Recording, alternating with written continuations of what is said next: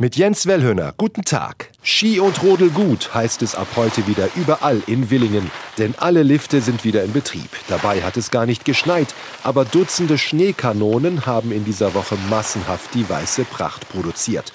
Und so präsentieren sich auch die Pisten am Ettelsberg wieder in Bestform.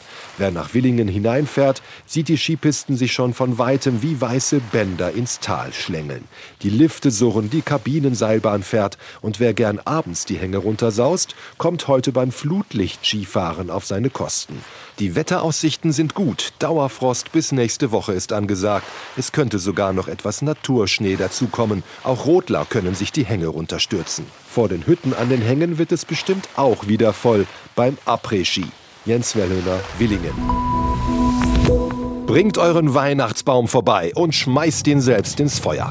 Damit wirbt Hopfelde im Werra-Meißner Kreis für die traditionelle Weihnachtsbaumverbrennung am Samstag. Und wer lässt die ganzen ausgedienten Bäume in Flammen aufgehen? Natürlich die Feuerwehr. Vorm Feuerwehrhaus in Hopfelde steigt die Gaudi. Wer seinen alten Weihnachtsbaum mitbringt, muss ihn vorher aber komplett abgeschmückt haben, denn Lametta und Christbaumkugeln werden nicht mit verbrannt. Beim Verbrennen gibt es für alle auch heiße und kalte Getränke und was für den kleinen Hunger. Es wird also ein großes Feuer geben vor der Feuerwehr in Hopfelde. Jens Wellhöner, Hessisch-Lichtenau, Hopfelde.